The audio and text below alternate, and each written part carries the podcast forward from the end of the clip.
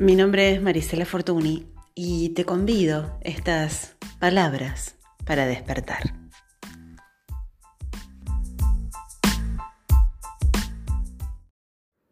Hola, ¿cómo estás? Episodio 5 en la temporada 2 de Palabras para despertar, creando condiciones favorables. Hoy vamos a hablar de la manipulación. Y decíamos en el podcast anterior que hablamos de eh, la autoestima, que era una condición fundamental para eh, crear condiciones favorables para evitar la manipulación. Evitar también es crear condiciones favorables. ¿Qué es la manipulación? La manipulación básicamente es control. Todos tenemos en algún grado tendencia al control. A todos nos cuesta aceptar una situación tal como es, a todos en algún momento nos cuesta aceptar la decisión de un otro. Pero no estoy hablando de eso. Aquí me voy a referir como manipuladores a aquellos que son adictos al control y que solo están enfocados en beneficios individuales, personales.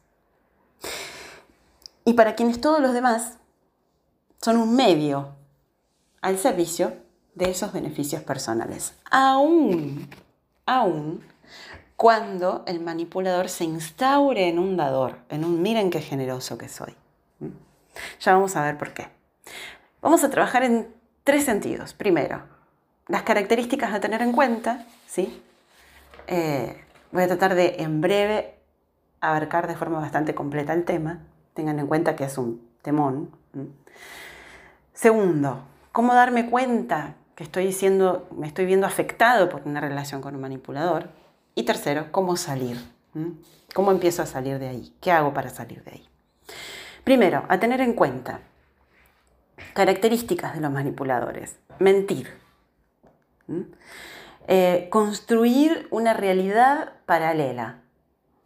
Construirse un personaje, por lo general, este, grandioso, eh, este, eh, maravilloso, ¿sí? Eh, este, mm, recuerdo de algunas que otras personas que he conocido, ¿sí? Este, mm, tener un discurso que confunde ¿eh? constantemente, mm, ser poco claros, poco transparentes, este, instaurarse en salvadores, ¿sí? Este, mire qué grandiosos que soy. Eh, este, alguna vez algún maestro allá lejos y hace tiempo, también alguna vez ha dicho, cuando ustedes se iluminen como yo, wow. Entonces, mentir construyendo esto, construyendo un personaje, construyendo una realidad paralela. Por lo tanto, eh, evadir las conversaciones abiertas, honestas y transparentes. Forzar situaciones para el beneficio personal, sin importar que en el medio se perjudique a alguien. Eh, evadir las conversaciones abiertas, transparentes, castigar cuando alguien dice o hace algo que no es del agrado del manipulador. O castigar cuando alguien cuestiona su forma de pensar. Reaccionar muy mal ante eso. Cuando alguien dice, ay, mira, yo no estoy de acuerdo con vos. ¿eh? Este, eh, no aceptar un no por respuesta. Ojo porque esto a veces es vendido como algo positivo. Yo no acepto un no por respuesta, yo logro resultados. Ojo, porque esto a veces es vendido como algo positivo. Ser líderes desde la exigencia, no desde la excelencia. ¿Mm? El exigente va en la carrera de caballos y no le importa si para llegar a la meta el caballo se rompe. No le importa, no lo tiene en cuenta. Hay que llegar a como dé lugar. El caballo puede ser el propio cuerpo, un otro, un empleado, ¿sí? Hay que llegar.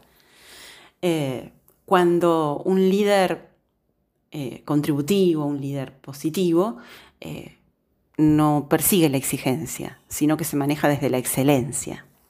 Realizar pedidos exigentes, difíciles de satisfacer, este, recriminar cuando no son cumplidos em, y desvalorizar a ese otro de forma a veces muy contundente, pero a veces sutil, cuando ese pedido no pudo ser cumplido. Em, bloquear, cancelar al otro, en lugar de escuchar, de respetar, de valorar al otro como un legítimo otro, de empatizar. Usar el humor como forma de agresión encubierta, eh, burlarse de otros. Realizar amenazas o chantajes, más solapados, menos solapados, a veces es en broma, eh, entre comillas.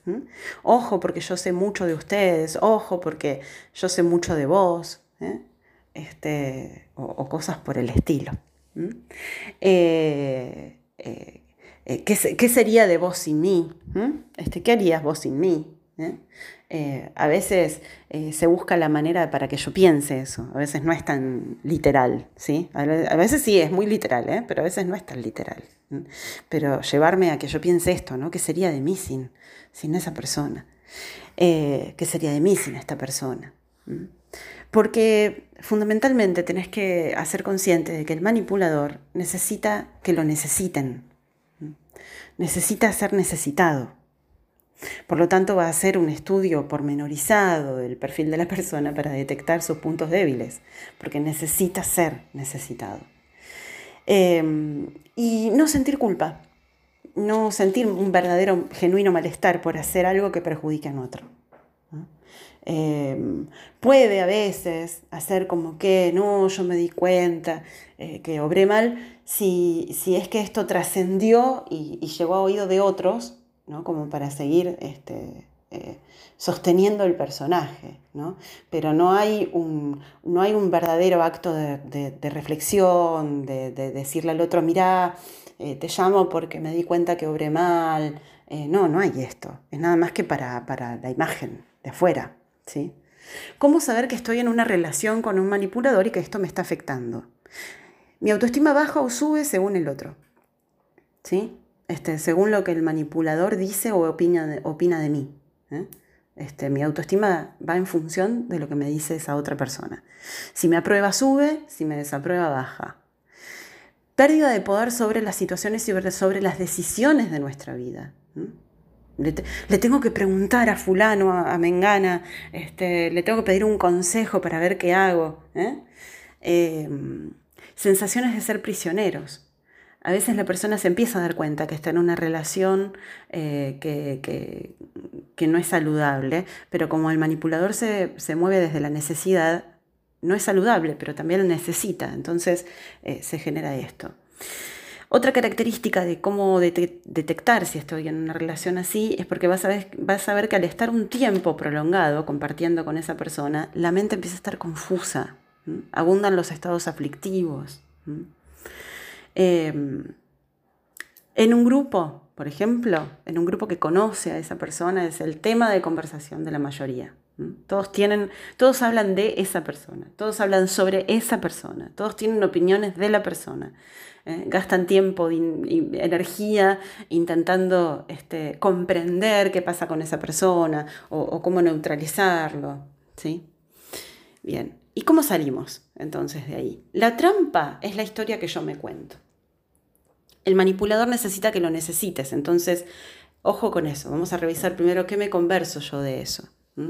Este, y, cuántas cosas yo me compré y me creí. ¿eh? No, si yo no tengo fulano en fulana en mi vida, este, no, sé qué haría. ¿eh? Este, no. Eh, ponete a pensar qué otras cosas sí podrías hacer, qué otros pedidos podrías hacer. Entonces, ojo, porque la trampa es la historia que yo me cuento, de cuán necesaria es esa persona en mi vida que es lo que esa persona está buscando. ¿sí? La etiqueta X es un manipulador, te puede ayudar en un primer momento para salir de ahí, ¿sí? Como para recordarte que no tengo que salir acá porque X es un manipulador. Pero luego tendré que soltarla, porque luego tendré que asumir que mi problema es que me cuesta relacionarme saludablemente con X. O sea, que X sea un manipulador es una característica de, X, es, eh, es, hasta, te diría, una problemática con la que carga X. Acá, como dije al principio, no se trata de cortar cabezas, ¿ok? No estamos queriendo cortar cabezas. ¿sí? Este, X tiene un problema, por eso es manipulador. La persona que se adicta al control este, está muerta de miedo, ¿sí? En el fondo. Eh, y otras cosas más, pero, o sea, que el tema soy yo. Aceptar al otro como es, no intentar cambiarlo. Yo voy a hacer que cambie, yo voy a hacer que sea una mejor persona. Soltá ese proyecto. Eh, si descubro que X usa la información que le brindo eh, contra alguien, contra mí, ¿eh? no brindarle más que la información mínima necesaria. O si sospecho que X hace esto. dejar uno mismo de manipular. Ser honesto, claro, directo. Hacer pedidos claros y directos. Entender que el otro es un legítimo otro, que puede decirme sí, que puede decirme no, no pasa nada.